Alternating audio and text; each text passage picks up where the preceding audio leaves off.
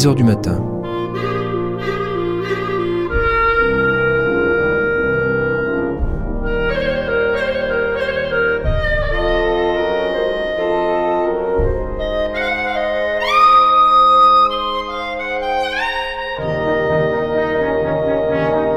France Culture la nuit, une mémoire radiophonique. À venir, ni le bagne, ni les nègres, ni les bonnes, ni Querelle de Brest, ni Notre-Dame des Fleurs. Il y a les pièces célèbres de Jean Genet et les romans tout autant célèbres. Et puis, il y a des textes moins connus, genetiens, si l'on peut dire genetiens, oui, genetiens comme les autres, mais qui nous éloignent du bagne, qui nous rapprochent de la piste, du cirque, l'image, le fil, qui va danser pour l'artiste, et l'ange qui se fait annoncer, c'est le soir, et la lumière, c'est la piste donc, l'obscurité, ce sont les milliers d'yeux qui regardent le funambule. Le funambule, toute la dramaturgie du cirque qui exige la crainte, la terreur, peut-être l'espoir de la mort, parallèle entre l'écriture du poète et la représentation dangereuse, jusqu'à la mort donc, du funambule, de vain, de maladroits conseils qu'adresse Jean Genet. Il s'agit d'enflammer, non d'enseigner rediffusion d'une émission de la série Bonne Nouvelle Grand Comédien proposée par Patrice Galbeau pour la première fois sur France Culture à l'antenne le 10 février 1971.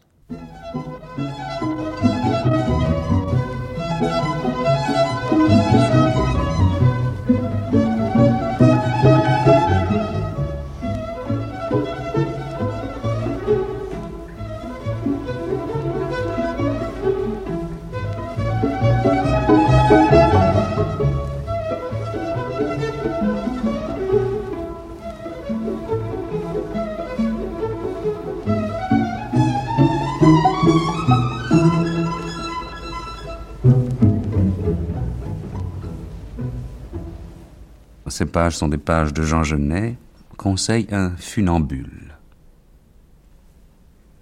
Une paillette d'or est un disque minuscule en métal doré percé d'un trou. Mince et légère, elle peut flotter sur l'eau. Il en reste quelquefois une ou deux accrochées dans les boucles d'un acrobate. Cet amour, mais presque désespéré, mais chargé de tendresse, que tu dois montrer à ton fil, il aura autant de force qu'en montre le fil de fer pour te porter. Je connais les objets, leur malignité, leur cruauté, leur gratitude aussi. Le fil était mort, ou si tu veux, muet, aveugle, te voici, il va vivre et parler tu l'aimeras et d'un amour presque charnel. Chaque matin, avant de commencer ton entraînement, quand il est tendu et qu'il vibre, va lui donner un baiser. Demande-lui de te supporter et qu'il t'accorde l'élégance et la nervosité du jarret. À la fin de la séance, salue-le, remercie-le alors qu'il est encore enroulé la nuit dans sa boîte, va le voir, caresse-le et pose gentiment ta joue contre la sienne. Certains dompteurs utilisent la violence. Tu peux essayer de dompter ton fil. Méfie-toi, le fil de fer, comme la panthère et comme, dit-on, le peuple, aime le sang. Apprivoise-le plutôt. Un forgeron Seul un forgeron à la moustache grise, aux larges épaules, peut oser de pareilles délicatesses, saluait ainsi chaque matin son aimé, son enclume. Alors, ma belle. Le soir, la journée finie, sa grosse patte la caressait. L'enclume n'y était pas insensible, dont le forgeron connaissait les mois. Ton fil de fer, charge-le de la plus belle expression, non de toi, mais de lui.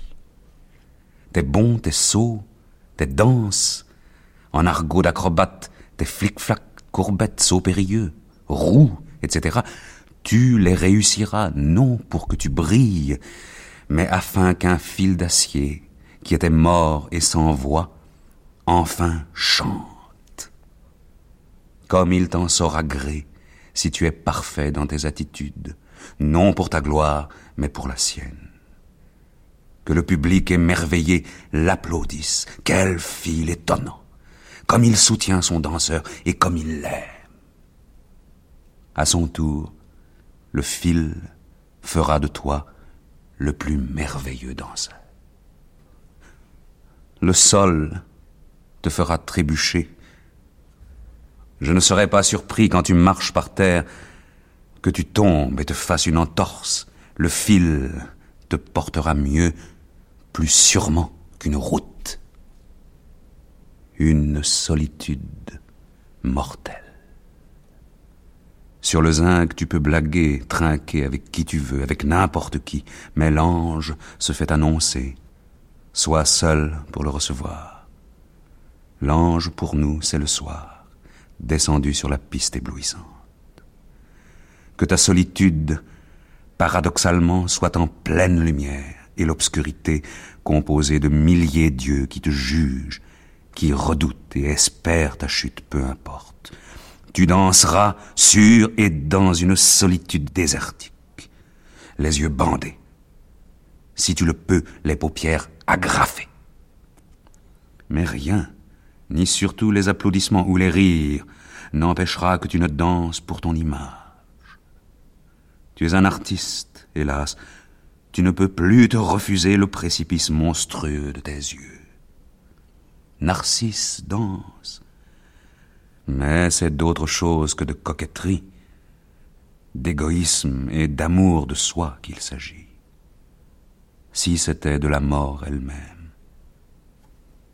Danse donc seul, pâle, livide, anxieux de plaire ou de déplaire à ton image. Or, c'est ton image qui va danser pour toi. Si ton amour, avec ton adresse et ta ruse, sont assez grands pour découvrir les secrètes possibilités du fil. Si la précision de tes gestes est parfaite, il se précipitera à la rencontre de ton pied, coiffé de cuir. Ce n'est pas toi qui danseras, c'est le fil. Mais si c'est lui qui danse immobile, et si c'est ton image qui le fait bondir, toi, où donc seras-tu? La mort, la mort dont je te parle, n'est pas celle qui suivra ta chute, mais celle qui précède ton apparition sur le fil. C'est avant de l'escalader que tu meurs. Celui qui dansera sera mort, décidé à toutes les beautés, capable.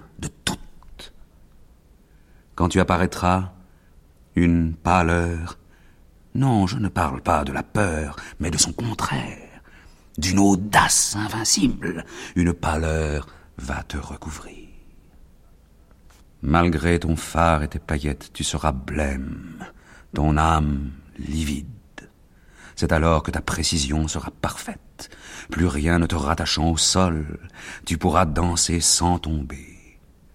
Mais veille de mourir avant que d'apparaître, et qu'un mort danse sur le fil.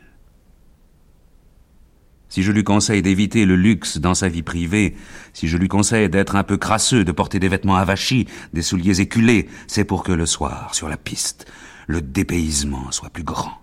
C'est pour que tout l'espoir de la journée se trouve exalté par l'approche de la fête. C'est pour que de cette distance d'une misère apparente à la plus splendide apparition procède une tension telle que la danse sera comme une décharge ou comme un cri c'est parce que la réalité du cirque tient dans cette métamorphose de la poussière en poudre d'or. Mais c'est surtout parce qu'il faut que celui qui doit susciter cette image admirable soit mort. Ou si l'on y tient, qu'il se traîne sur terre comme le dernier, comme le plus pitoyable des humains. J'irais même jusqu'à lui conseiller de boiter, de se couvrir de guenilles, de poux et de puée. J'ajoute pourtant que tu dois risquer une mort physique définitive. La dramaturgie du cirque l'exige. Il est avec la poésie, la guerre, la corrida, un des seuls jeux cruels qui subsistent. Le danger a sa raison, il obligera tes muscles à réussir une parfaite exactitude, la moindre erreur causant ta chute avec les infirmités ou la mort, et cette exactitude sera la beauté de ta danse. Résonne de la sorte un lourdeau, sur le fil fait le saut périlleux. Il le loupe et se tue. Le public n'est pas trop surpris. Il s'y attendait. Il l'espérait presque. Toi, il faut que tu saches danser d'une façon si belle, avoir des gestes si purs, afin d'apparaître précieux et rare. Ainsi, quand tu te prépareras à faire le saut périlleux, le public s'inquiétera, s'indignera presque qu'un être si gracieux risque la mort. Mais tu réussis le saut et reviens sur le fil. Alors les spectateurs t'acclament, car ton adresse vient de préserver d'une mort impudique un très précieux danseur. S'il rêve lorsqu'il est seul, et s'il rêve à lui-même, probablement se voit-il dans sa gloire.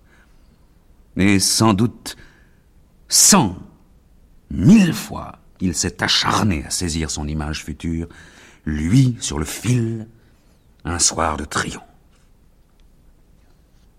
Ton maquillage, excessif, outré, qu'il t'allonge les yeux jusqu'aux cheveux.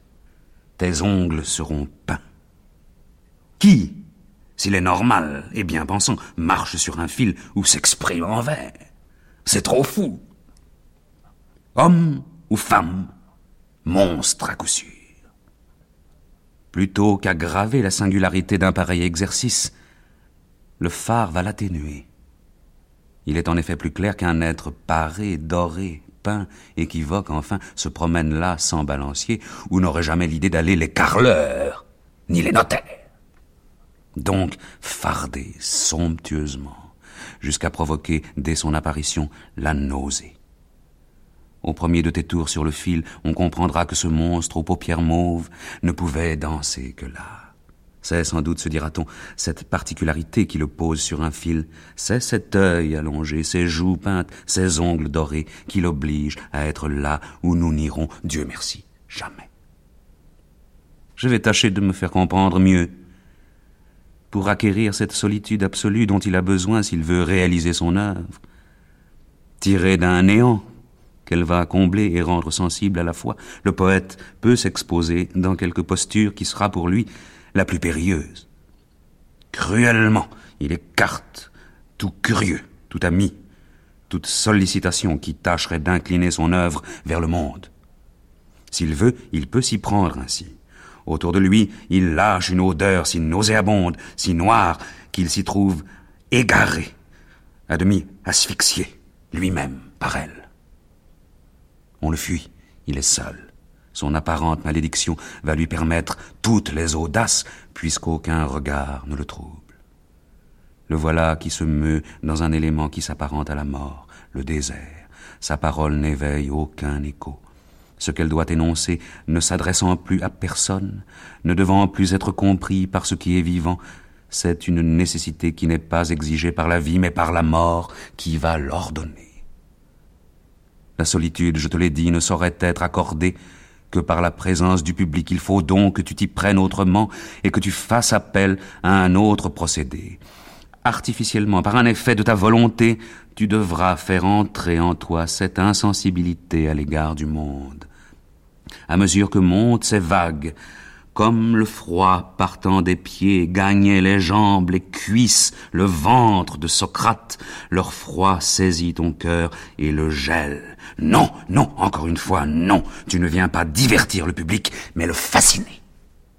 vous qu'il éprouverait une curieuse impression, ce serait de la stupeur, la panique, s'il arrivait à distinguer clairement ce soir un cadavre marchant sur le fil. Leur froid saisit ton cœur et le gèle. Mais, et c'est ici le plus mystérieux, il faut en même temps qu'une sorte de vapeur s'échappe de toi, légère, et qui ne brouille pas tes angles, nous faisant savoir quand on centre, un foyer ne cesse d'alimenter cette mort glaciale qui t'entrait par les pieds. Et ton costume, à la fois chaste et provoquant.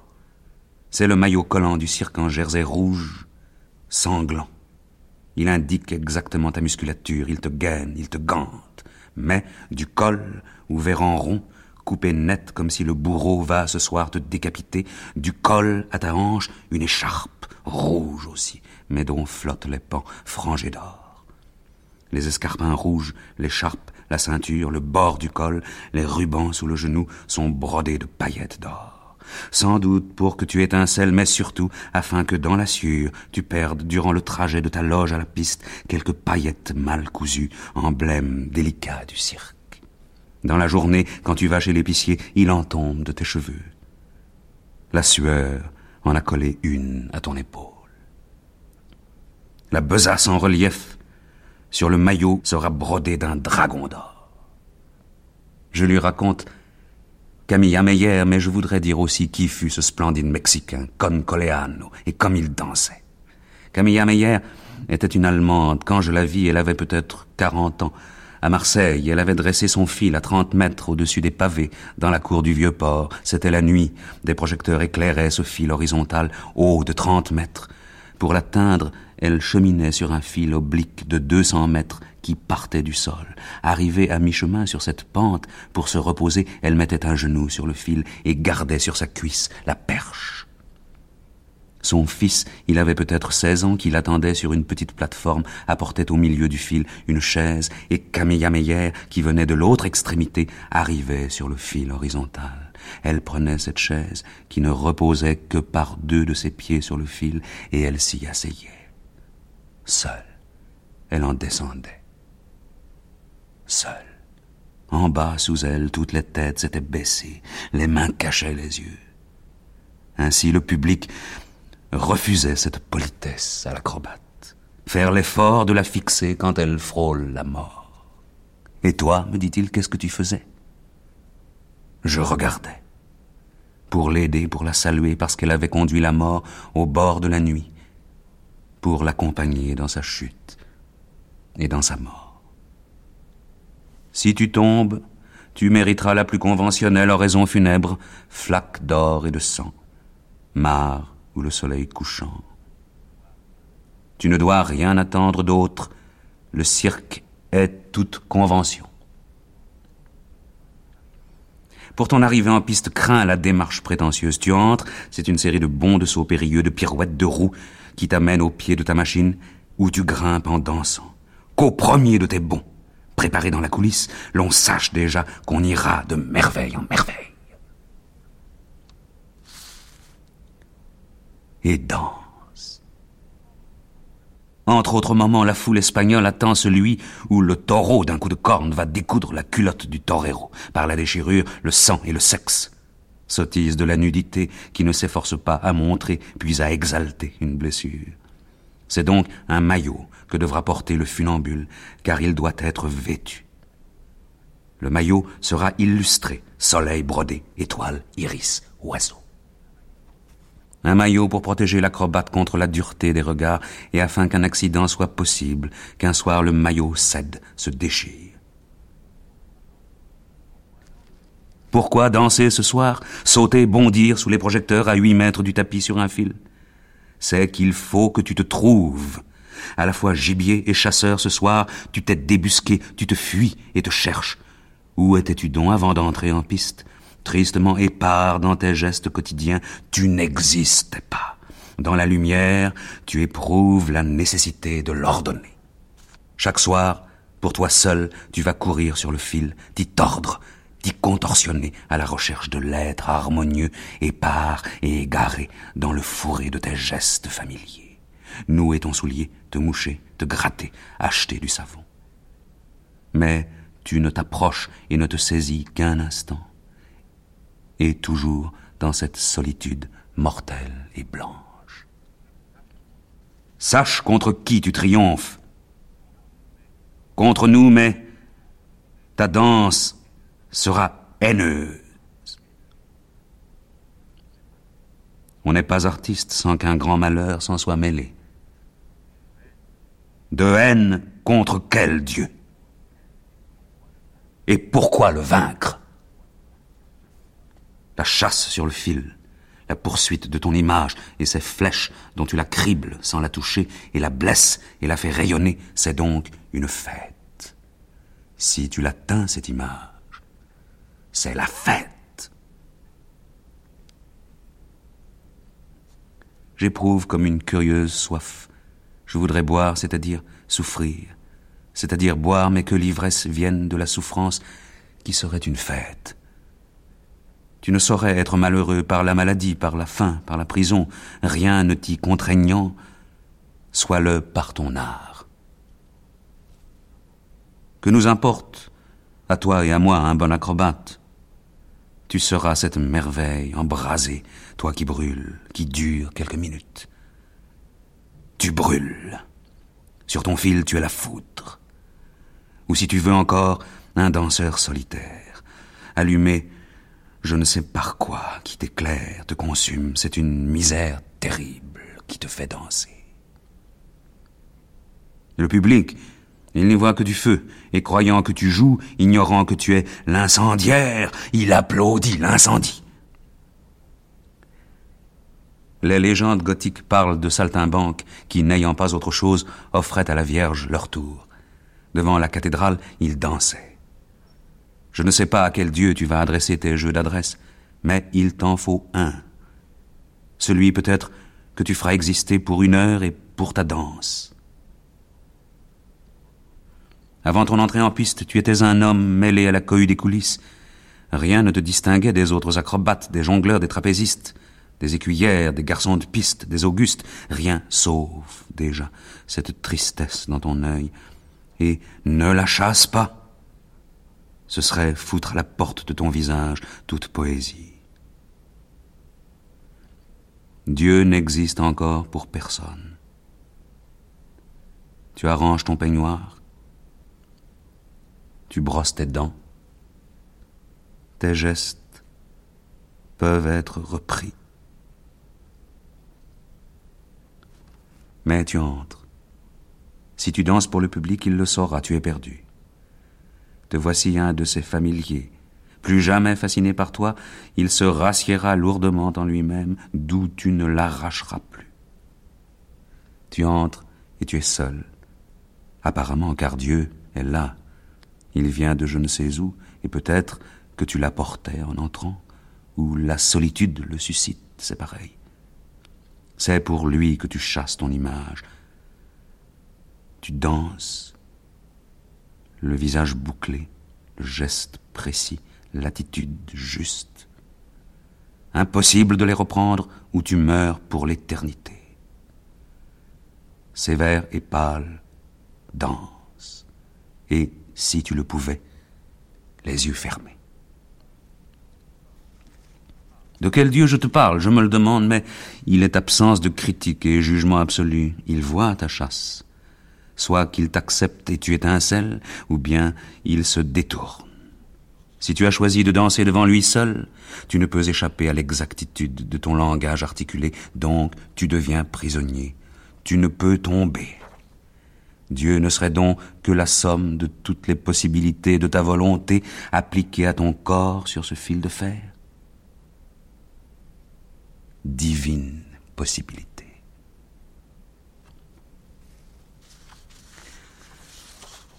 À l'entraînement, ton saut périlleux parfois t'échappe. Ne crains pas de considérer tes sauts comme autant de bêtes rétives que tu as la charge d'apprivoiser. Ce saut est en toi, indompté, dispersé, donc malheureux. Fais ce qu'il faut pour lui donner forme humaine.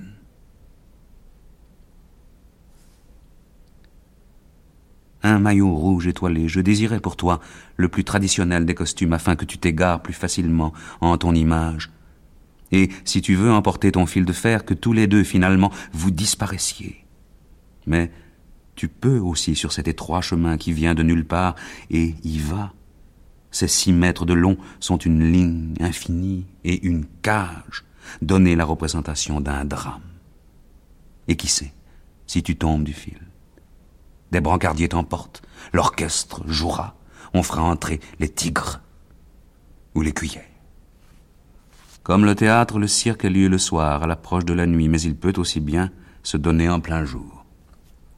Si nous allons au théâtre, c'est pour pénétrer dans le vestibule, dans l'antichambre de cette mort précaire que sera le sommeil. Car c'est une fête qui aura lieu à la tombée du jour, la plus grave, la dernière, quelque chose de très proche de nos funérailles. Quand le rideau se lève, nous entrons dans un lieu où se préparent les simulacres infernaux. C'est le soir, afin qu'elle soit pure, cette fête, qu'elle puisse se dérouler sans risquer d'être interrompue par une pensée, par une exigence pratique qui pourrait la détériorer. Il faut aimer le cirque et mépriser le monde. Une énorme bête remontée des époques diluviennes se pose pesamment sur les villes. On entre, et le monstre était plein de merveilles mécaniques et cruelles, des écuyères, des augustes, des lions et leurs dompteurs, un prestidigitateur, un jongleur, des trapézistes allemands, un cheval qui parle et qui compte. Et toi? Vous êtes les résidus d'un âge fabuleux.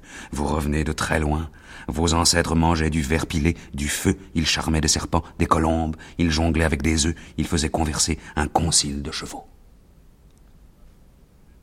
Vous n'êtes pas prêt pour notre monde et sa logique. Il vous faut donc accepter cette misère, vivre la nuit de l'illusion de vos tours mortels.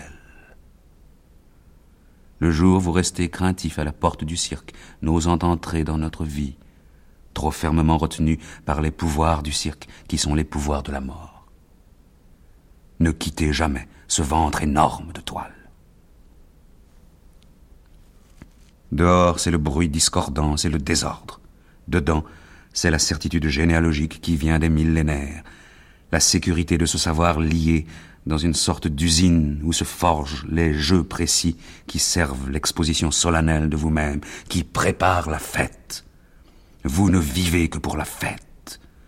Non pour celle que s'accordent en payant les pères et les mères de famille. Je parle de votre illustration pour quelques minutes. Obscurément, dans les flancs du monstre, vous avez compris que chacun de nous doit tendre à cela, tâcher d'apparaître à soi-même dans son apothéose. C'est en toi-même, enfin, que durant quelques minutes, le spectacle te change ton bref tombeau nous illumine. À la fois, tu y es enfermé, et ton image ne cesse de s'en échapper. La merveille serait que vous ayez le pouvoir de vous fixer là, à la fois sur la piste et au ciel, sous forme de constellation. Ce privilège est réservé à peu de héros. Mais dix secondes, est-ce peu? Vous scintillez tu connaîtras une période amère, une sorte d'enfer, et c'est après ce passage par la forêt obscure que tu ressurgiras, maître de ton art. C'est un des plus émouvants mystères que celui-là, après une période brillante, tout artiste aura traversé une désespérante contrée, risquant de perdre sa raison et sa maîtrise. S'il sort vainqueur,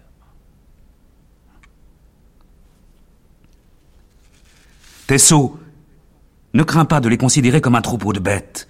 En toi, elles vivaient à l'état sauvage. Incertaines d'elles-mêmes, elles se déchiraient mutuellement, elles se mutilaient ou se croisaient au hasard.